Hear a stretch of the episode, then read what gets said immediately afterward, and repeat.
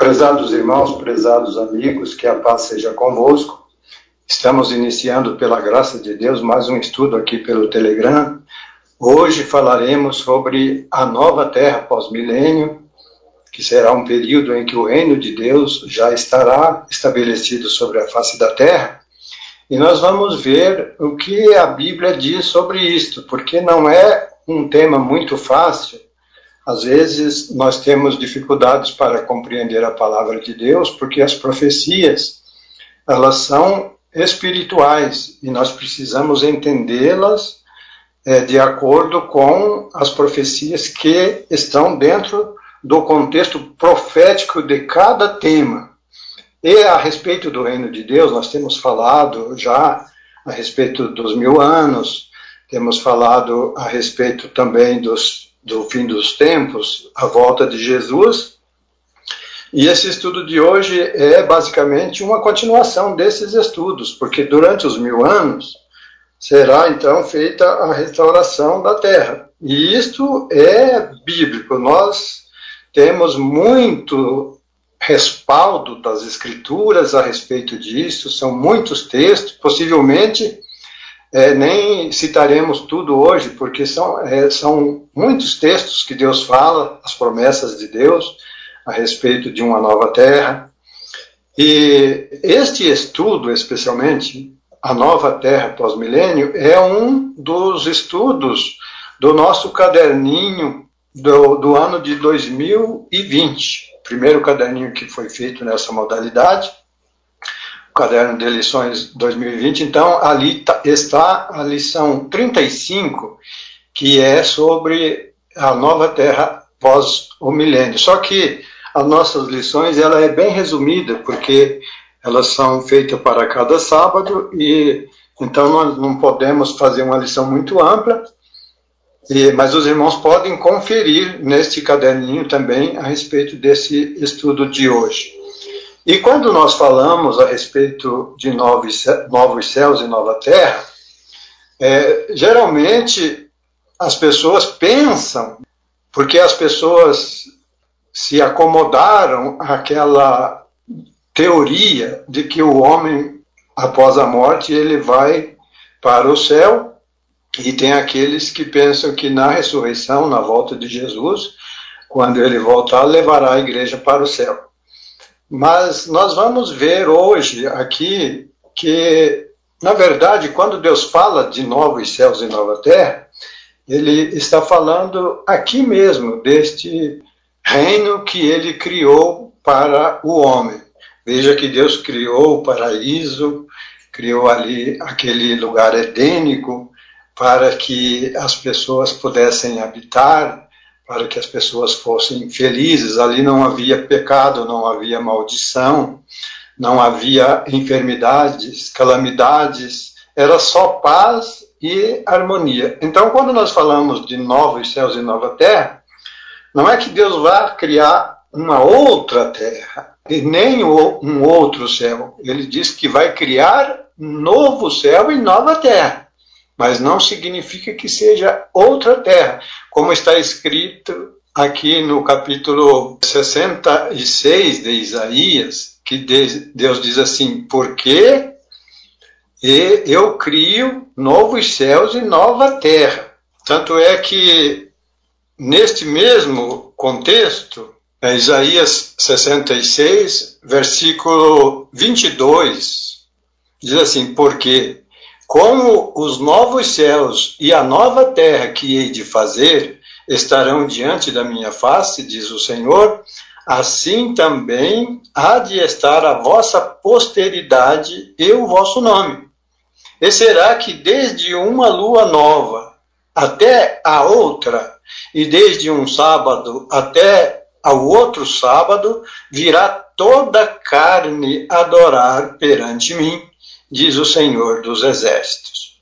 Então, neste processo de, de restauração da terra, nós precisamos entender que Jesus Cristo ele vem para trazer restauração. Ele vai ser enviado para trazer restauração de todas as coisas, como existem outros textos que nós vamos citar aqui durante este estudo.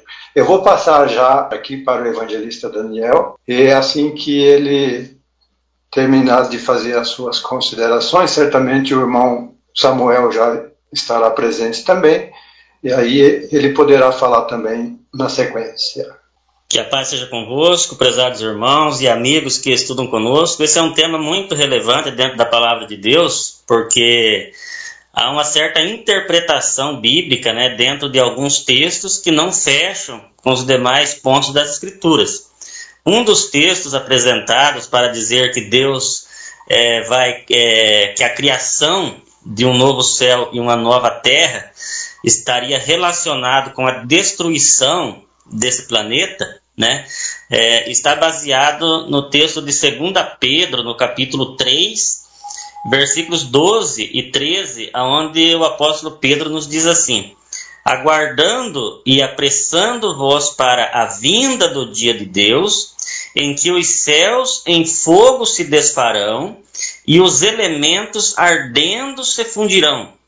Mas nós, segundo a sua promessa, aguardamos novos céus e nova terra em que habita a justiça. Então esse é um dos textos, né, que é utilizado para tentar provar essa teoria de que haverá novos céus e nova terra, é, que não seria esse mesmo. Né? E nós temos apresentado alguns estudos, né, falando sobre o reino de Deus, onde nós apresentamos e provamos dentro da Bíblia que toda a forma de dominação humana, né, que está hoje é, no mundo, ela será submetida ao governo do Messias, né? É, isso quando então for estabelecido o reino milenar, com a vinda de Cristo terá início o reino milenar é, onde esse sistema, então, ele será destruído, né? Esse sistema de governo humano, e Jesus, então, tomará posse desse reino. Acontece que existe um período, que é exatamente esse milênio, aonde a Terra vai passar por uma transformação.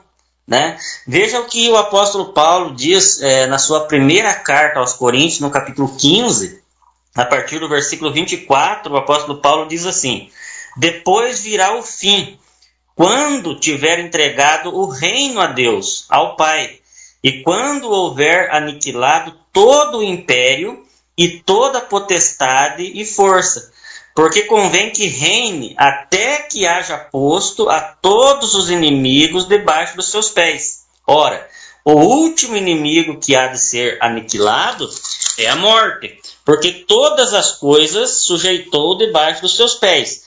Mas quando diz que todas as coisas lhe estão sujeitos, é claro que se excetua aquele que sujeitou todas as coisas. E quando todas as coisas lhe estiverem sujeitas, então também o mesmo filho se sujeitará àquele que todas as coisas lhe sujeitou, para que Deus seja tudo em todos. Então veja que o apóstolo Paulo é claro aqui nesse texto que depois virá o fim ou seja, quando Jesus tiver reinado durante esse período milenar, né, de mil anos, é, então é um processo né, de mil anos onde a terra vai estar sendo restaurada. Então, quando nós lemos o Apocalipse, onde diz que João vê também ali novo céu e uma nova terra, porque o primeiro, é, o primeiro céu e a terra, o primeiro já passou, né? Significa que essa terra então vai ser destruída e vai ser depois feito um outro, é, outros céus e outra terra? Não. É um processo de restauração.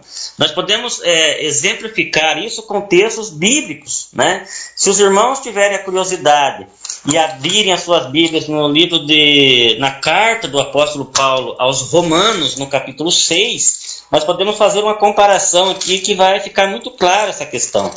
Romanos capítulo 6, falando da pessoa, da nossa pessoa, ou da pessoa que é batizada, né, que é, passa pelo processo de renovação espiritual através do batismo em nome de Jesus por imersão nas águas, Jesus, é, o apóstolo Paulo diz aqui aos Romanos, Romanos capítulo 6, verso 6. Sabendo isto, que o nosso velho homem, veja bem, o nosso velho homem foi com ele crucificado, para que o corpo do pecado seja desfeito, a fim de que não sirvamos mais ao pecado. Veja que nós, é, o, o, batismo é considerado um passo aonde a, a, o cidadão, né, o, a pessoa se torna um novo homem, porque o velho homem ele é crucificado. Né? Ou seja, ele é desfeito. O pecado que havia nele, as coisas erradas, é, tem que ser né, retirado, né? ele tem que se arrepender daquilo, né, a fim de que não sirva mais o pecado, e ele se torna então uma nova criatura. Agora veja, no sentido literal, no sentido literal, a pessoa não deixou de ser uma pessoa, né, ali física, é, sendo destruída literalmente, para então aparecer, surgir do nada ali uma outra pessoa. Ou seja, a mesma pessoa passando por esse processo né, de destruição da mente carnal, ou seja, a, as coisas que condiz com o pecado a pessoa vai deixar e passa a ser então uma no, nova criatura na presença de Deus. Então, quando o apóstolo é, Pedro e quando também João vê novo céu e nova terra, é no mesmo sentido. É porque aquelas obras de pecado que existem hoje sobre a face da terra, que são consequências do pecado do homem, né, de Adão, que foi estabelecido como o primeiro homem ali para dominar sobre a face da terra, ali do paraíso, no jardim do Éden, quando ele peca, a terra começa a entrar então é, nesse processo de degeneração, né? Então, quando Jesus vier, a terra vai começar então novamente com o início da sua vinda, já ali no Armagedon, sendo é, é, por ocasião do Armagedon, sendo destruído ali aqueles que se congregarem contra a nação de Israel. Naquele momento vai ser então preso ali o falso profeta, é, o, o, o diabo, né? E vai ser lançado é, é, na prisão, né? Vai ser preso um lugar, no abismo. O, o, a besta e o falso profeta também serão lançados no lago de fogo, isso no início já do milênio. Por quê? Para que Jesus, com a igreja, né, possa ter condições né, é, de fazer com que a terra passe por esse processo de transformação.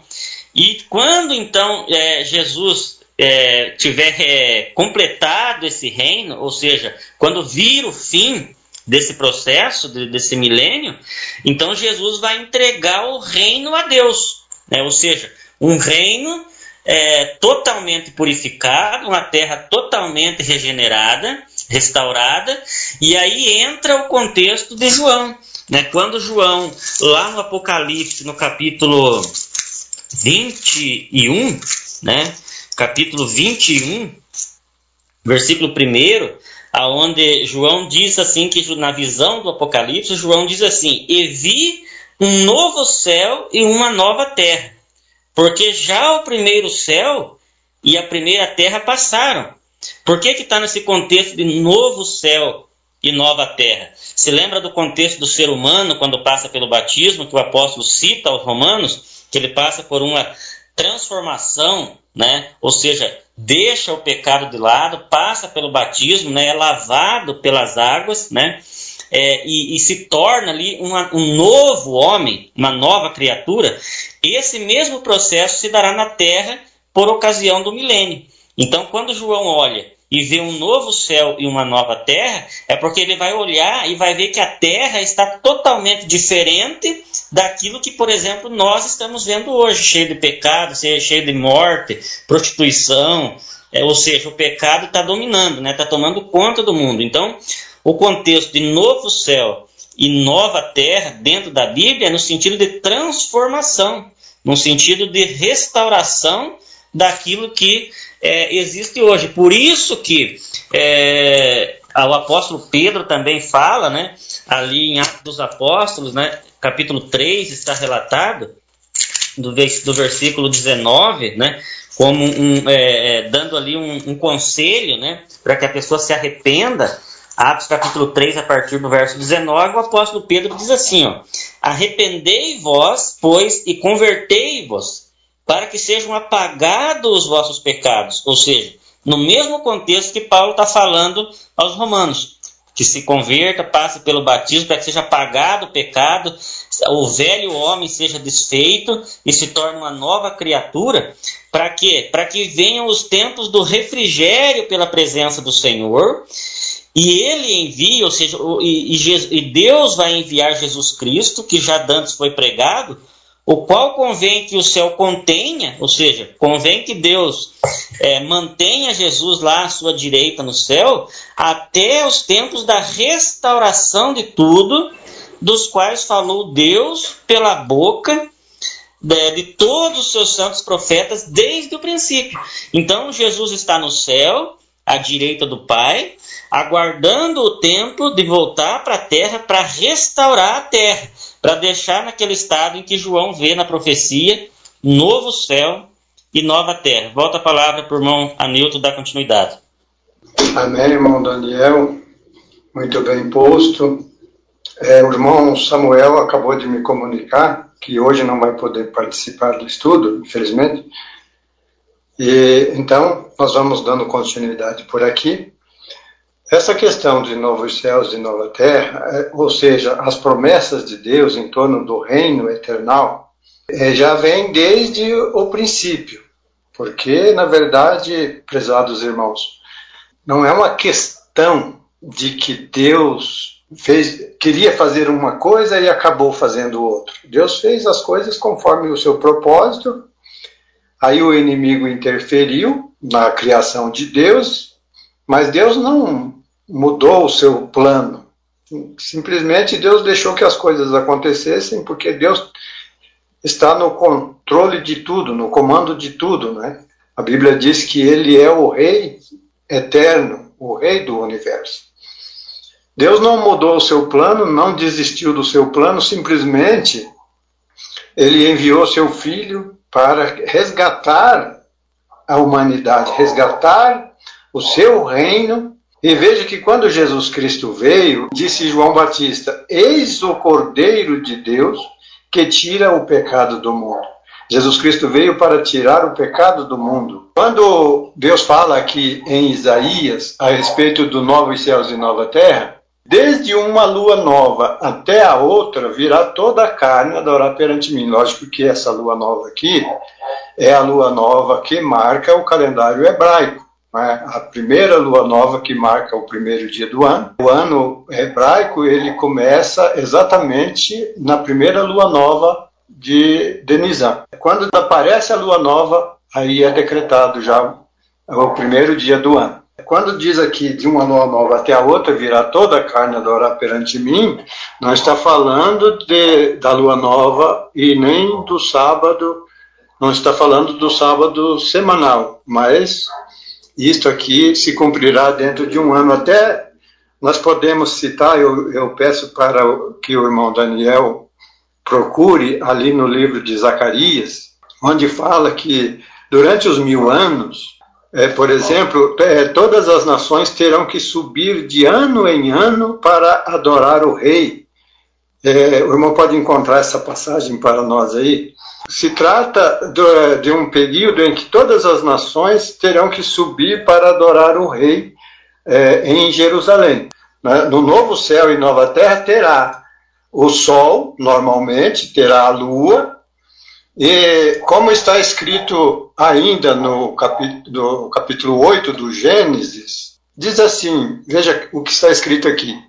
E edificou Noé um altar ao Senhor e tomou de todo o animal limpo e de toda a ave limpa e ofereceu holocausto sobre o altar. E o Senhor sentiu o suave cheiro do sacrifício e o Senhor disse em seu coração: Não tornarei mais a amaldiçoar a terra por causa do homem, porque a imaginação do coração do homem é má desde a sua meninice nem tornarei mais a ferir todo o vivente como fiz. Então existe já uma teoria que a Terra vai ficar vazia durante os mil anos, só que aqui Deus está prometendo outras coisas. Deus está prometendo aqui, fazendo a promessa de que não vai mais trazer uma destruição cabal, total, sobre todo o vivente, nem, sobre toda a carne. E veja que lá em Isaías diz assim que desde uma lua nova até a outra subirá toda a carne a adorar perante mim. Esta palavra em carne significa natureza humana, prezados irmãos. Então veja que são coisas que não, não têm cabimento se cumprir nos dias de hoje. Estas profecias, elas só se cumprirão no milênio e no reino eterno. Vejam bem que o reino de Deus é, é dividido em três fases, né? O reino espiritual da graça, que nós estamos vivendo hoje, o reino milenar de nosso Senhor Jesus Cristo, que durará mil anos, e aí então, é, ao findar o milênio, como o irmão Daniel já bem citou aqui o capítulo 15, aos Coríntios, que diz ali que convém que ele reine até que haja posto a todos os inimigos debaixo de seus pés. Não, não tem, não tem onde você é, enquadrar esse período do reinado de Jesus Cristo, reinando sobre seus inimigos, sobre as nações inimigas. Lá no Apocalipse 12, também no versículos 4 e 5, ali diz que a mulher deu à luz a um filho varão, um varão que há de reger todas as nações com vara de ferro. Então não se encaixa, esse reinado de Jesus não se encaixa em, em outro tempo, a não ser durante os mil anos. E terminando-se os mil anos, aí então, como também está escrito em 1 Coríntios 15, ali falando a respeito do reino de Jesus, fala que ele entregará o reino ao Pai para que Deus seja tudo em todos. Então vou passar aqui novamente para o irmão Daniel para que ele faça já essa leitura e também já já faça novamente as suas considerações também, dê continuidade à sua parte do estudo. Amém, irmão Anilton. Então vamos, vou fazer a leitura aqui do texto citado do irmão Anilton, Zacarias capítulo 14, no verso 16. Diz assim, prestem atenção, irmãos, porque aqui vai falar exatamente isso que o irmão Anilton acaba de comentar. Que essa teoria da terra vazia, ela não fecha, porque aqui vai apresentar o restante das nações, né, que vão restar no Armagedon, por ocasião da vinda de Cristo, vai restar pessoas, e essa, essas pessoas que restarem das nações, elas vão subir então de ano em ano para adorarem o rei, ou seja, para adorarem Jesus, né, que vai estar é, assentado sobre o, o, o trono lá em, em, Israel. Então, Zacarias capítulo 14, verso 16 diz assim: E acontecerá que todos os que restarem de todas as nações que vieram contra Jerusalém subirão de ano em ano para adorarem o rei, o Senhor dos exércitos e para celebrarem a festa das cabanas. Lembrando que o contexto utilizado da época, né, se referindo às festas, não se trata da mesma festa né, que era celebrada é, lá no princípio. Ah, cabanas, porque, veja bem, o, o, momento em que Jesus estiver reinando né, lá em Jerusalém, e as pessoas subindo de todas as nações, obviamente que as pessoas não vão ter onde todos se alojarem lá em Jerusalém, né? Durante esse período. Então, provavelmente eles vão se acampar, né? Lá em cabanas, né? Para celebrarem, ou seja, para fazerem a festa, adorarem o rei. Então, é por isso que o contexto é utilizado, é, se utilizando da festa das cabanas, né? Assim como também a, a, o Armagedon aqui é apresentado, por exemplo, com armamentos, né? Que existiam na época, né? Cavalos é, espadas, né? Então veja que no Armagedon, é, a, a, guerra do Armagedon, ela não vai se dar com cavalo, com camelos, conforme fala aqui também no mesmo capítulo, né? Ela, hoje nós sabemos que os armamentos, né? O poder de fogo que será utilizado no Armagedon não se trata dos meios que eram utilizados nas guerras naquela época em que o profeta é, se utiliza aqui para citar. Então, só frisando aqui, né, que as pessoas vão subirem então, porque veja bem, as pessoas que nascerem, por exemplo, no, no, de, durante o período do milênio, veja bem, hoje nasce uma criança nós falamos de Jesus, ensinamos sobre a mensagem do reino, né? Mas as crianças, as pessoas crescem é, simplesmente ouvindo falar de Jesus, né? Pela fé compreendem, né, que Jesus um dia voltará para reinar. Agora veja, né, a, a situação que vai ser no milênio. As crianças vão nascer e vão ouvir dos seus pais, né, que estão espalhados das nações, porque esse restante das nações vão dar continuidade aos povos, e essas crianças vão crescer ouvindo falar que o rei está lá em Israel, né, que Jesus, o Filho de Deus, está lá reinando em Israel. E essas crianças, então, elas vão crescerem, né, é, com esse desejo de ir, então, conhecer Jesus, né, e adorar o rei. E vai acontecer que de ano em ano, né, conforme está aqui, Zacarias capítulo 14, verso 16, essas nações né, que restarem ali do Armagedon vão subir de ano em ano. E essas crianças então vão chegar lá e vão conhecer Jesus pessoalmente, né? Porque Jesus vai estar lá. Né, reinando sobre Israel. Então veja que maravilha que vai ser o reino de Deus. Agora, como nós estamos falando sobre a, a, a, nova terra depois do milênio, então veja que quando então tivesse cumprido todo esse período de purificação e Jesus reinando sobre a terra, e nós, a igreja, também sendo reis e sacerdotes, ajudando Jesus nesse trabalho, é, quando se encerrar esse período de mil anos, a Bíblia relata lá no Apocalipse vários acontecimentos que vão se dar. Né? No, na, na vinda de Jesus para início é, do milênio, nós vemos que as nações vão se juntarem para é, atacar Israel, né? Uh, que é o Armagedon, e Jesus vem para defender Israel e estabelecer o reino. No findar do milênio, diz lá no Apocalipse capítulo 20, né, findando-se o milênio, é, ou acabando-se né, os mil anos, diz que Satanás será solto da sua prisão. Ou seja, quando Jesus vem no início do milênio, prende o diabo, né, Satanás, e lança no abismo, na sua prisão. Quando estiver encerrando o milênio e a terra já vai estar toda purificada, né? vai estar toda é, é, transformada no paraíso novamente, as pessoas não vão conhecer o pecado, porque o inimigo que incita as pessoas a pecarem vai estar preso. Então, todas as pessoas que nascerem durante, durante o milênio, elas vão crescer, é, podemos dizer que na inocência né? sendo dominadas ali pela, por, pelos reis e sacerdotes, que são a igreja, tendo Israel como nação, como sendo ali o, a, o reino sacerdotal durante o milênio, né? ou seja, as pessoas é, sem serem transformadas, no caso, né, Israel, vão estar ali é, ensinando as pessoas sobre a lei, sobre a, os mandamentos de Deus, né? O sábado vai ser obedecido, conforme está lá no, no capítulo de Isaías. Então, é, veja que tudo isso vai estar acontecendo ali. Então, as pessoas vão chegar no final do milênio e as pessoas vão estar na inocência, não vão conhecer o pecado. Por esse motivo é que, então, em Apocalipse capítulo 20, verso 7 em diante, diz que, diz que Deus vai permitir, né?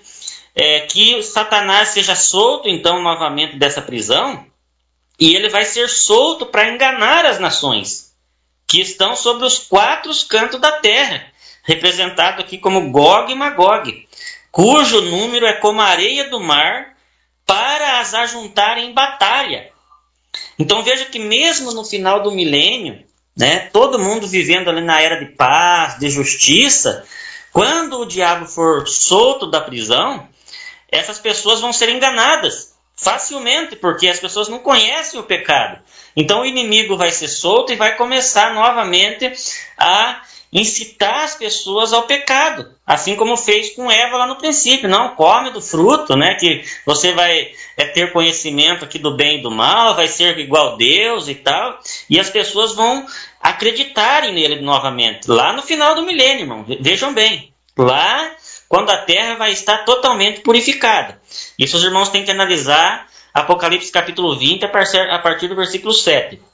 E diz no versículo 9, então aqui 29, que diz que eles subiram sobre a largura da terra e cercaram o arraial dos santos, a cidade amada, mas desceu fogo do céu e os devorou.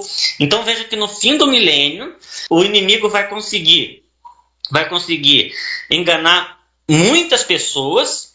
Diz aqui que cujo número é como a areia do mar, ou seja, são muitas pessoas que serão enganadas no fim do milênio e vão tentar ainda tomar a, a cidade de Jesus.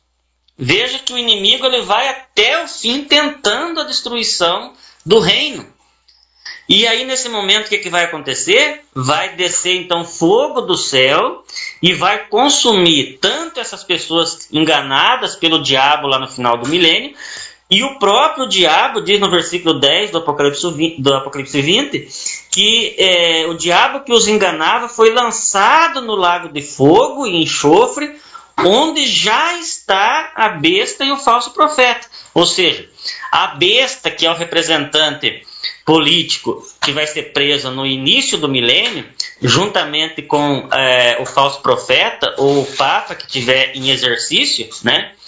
Que é um outro estudo que nós já até apresentamos alguma coisa antes, né? Os irmãos podem procurar os estudos aqui na nossa na plataforma de podcast que os irmãos vão encontrar. É, então, nesse momento, é, o inimigo também vai ser lançado lá onde já foi lançado, ou seja, no Lago de Fogo, vai ser destruído, vai ser queimado também, aonde também já foi queimado, foi lançado a besta e o falso profeta. Bom, nesse momento, então vai acontecer também o juízo final. Né, o juízo final, que é quando vai ser aberto livros e livros, né, e vai ser ali apresentado então todos os mortos, essa é a segunda ressurreição, porque a primeira ressurreição se dá na vinda de Cristo, quando somente a igreja vai ser ressuscitada, né? E os, e os que estiverem vivos serão transformados, os santos né, vivos serão transformados por ocasião da vinda de Jesus. E lá no final do milênio, então vai haver a, a segunda ressurreição, que é para todos aqueles mortos que não ressuscitaram na primeira, ou seja, mortos desde o princípio do mundo até aqueles dias do juízo final, serão ressuscitados para passar pelo juízo final. E diz no versículo 13, né? É, aliás, no versículo 11, e viu um grande trono branco e o que estava sentado sobre ele, de cuja presença fugiu a terra e o céu, e não se achou lugar para eles, e viu os mortos, grandes e pequenos, que estavam diante do trono e abriram-se os livros. E abriu-se outro livro, que é o livro da vida. E os mortos foram julgados pelas coisas que estavam escritas nos livros, segundo as suas obras. Nesse momento, o mar vai dar os seus mortos, a morte ou o inferno, que é a sepultura, né, vai dar também os seus mortos, e cada um então vai ser julgado segundo as suas obras. Né? E a morte e o inferno também vão ser lançados no lago de fogo. Né? Ou seja, é, naquele momento ali, então até a morte vai deixar de existir. Então, quando tiver passado todo esse processo, é quando inicia-se o capítulo 21 do Apocalipse. É quando João olhou na visão, né, na revelação, e viu um novo céu e uma nova terra. Por quê? Porque já tinha passado todas as coisas a terra transformada, o inimigo que se levantou novamente no final do milênio para tentar destruir Jerusalém, vai também ser destruído, e daí vai haver esse juízo final, né? todos os mortos serão é, ressuscitados para o juízo, e ali vai haver então esse juízo, né? É, essa condenação para aqueles que não obedeceram a Deus, né, e aqueles que não foram achados escritos no livro da vida serão também lançados no lago de fogo, e ali se encerra até a morte, né? Ah, já não existe mais morte, nada. Então, nesse momento, João olha e vê um novo céu na nova terra. Aqui está o segredo. Aqui está o segredo. A terra passou por essa transformação que nós temos citado e temos mostrado através dos estudos, e a terra está totalmente purificada. E aí o que, que acontece? João olha, vê a terra totalmente nova, purificada, restaurada, e aí ele vê uma santa cidade, uma nova Jerusalém. Aqui já não está falando mais da Jerusalém terrena, está falando da Jerusalém que é o tabernáculo de Deus, é onde Deus está habitando hoje, lá no céu. diz que João olhou depois que viu o novo céu e a nova terra, ou seja, a terra transformada, e ele vê também a santa cidade. É, Apocalipse 21, verso 2. A santa cidade, a nova Jerusalém, que de Deus descia do céu, adereçada como uma esposa ataviada para o seu marido, e ele ouviu uma grande voz que dizia: Eis aqui o tabernáculo de Deus com os homens. Ou seja, tabernáculo, a morada de Deus está com os homens. Pois com eles habitará, e eles serão o seu povo, e o mesmo Deus estará com eles e será o seu Deus, e Deus limpará de seus olhos toda lágrima, e não haverá mais morte, nem pranto, nem clamor, nem dor, porque já as primeiras coisas são passadas. Agora vejam que maravilha que vai acontecer nessa terra, nova terra pós-milênio. Depois da terra purificada, Jesus ter colocado todos os inimigos debaixo dos seus pés, destruído o diabo, destruído aqueles que cometeram pecado, os ímpios, e está tudo purificado, tudo certinho, aí sim ele vai entregar o reino a Deus. Por isso que diz lá o apóstolo Paulo em 1 Coríntios capítulo 15, que quando fala que todas as coisas ele sujeitou, se excetua aquele que sujeitou todas as coisas, ou seja, se excetua Deus, porque Deus está lá no céu durante todo esse período. Veja que hoje Jesus está lá com Deus. No início do milênio, Jesus vem para a terra. No final, findando o milênio, estando tudo purificado, veja que a nova Jerusalém, que está lá no céu, a, o tabernáculo de Deus, ela vem adereçada ao seu marido, vem como uma noiva né, ataviada para o seu marido, ou seja, quando a noiva, né, no casamento, entra no altar para se casar, o marido já está lá, correto? Então, nesse contexto, está exatamente de acordo com aquilo que nós temos ensinado. Jesus vem antes para iniciar o reino, né, para é, restaurar a terra, e fica aguardando a nova Jerusalém, né, para quando estiver tudo pronto, então a noiva vem. Ou seja, a nova Jerusalém aqui, a, Jerus a cidade santa que está no céu, né? Ela está aguardando essa transformação da terra. E daí veja que o próprio Deus, veja que maravilha, irmãos. Aí nós já estaremos um milênio com Jesus, né? Conhecendo o Filho de Deus, vivendo com Jesus. Mas nesse momento, né? Vai descer essa nova cidade, essa cidade que, se os irmãos tiverem curiosidade, leiam depois aqui na sequência, que vai contar como que é essa cidade, né? Maravilhosa. E daí o Pai, o Criador, o próprio Deus, vai estar ali também juntamente conosco. Ou seja, nós vamos poder olhar também para a face de Deus, né? não somente para Jesus, que nós já vamos ter a, a, o privilégio de encontrar na sua vinda, que está muito próximo, mas na nova terra, pós o milênio, pós-milênio, ou seja, depois do milênio, nós vamos nos encontrar com o próprio Deus, o próprio Criador vai estar presente conosco. E diz que Ele mesmo, aqui já não está falando de Jesus, está falando que Deus, o próprio Pai, limpará dos nossos olhos, ou dos olhos de todos aqueles que estiverem vivendo naquele momento, porque a igreja já vai estar glorificada desde já um, mil anos atrás, né? porque a igreja já não entra para a morte mais. Veja que a igreja, irmãos, veja que esse trabalho que nós fazemos hoje é um trabalho de grande responsabilidade, mas também um grande privilégio para a igreja é poder já entrar para o milênio, tendo então é, o corpo glorificado. Nós vamos viver mil anos sabendo que é, nós estamos vivendo mil anos, mas já para a eternidade.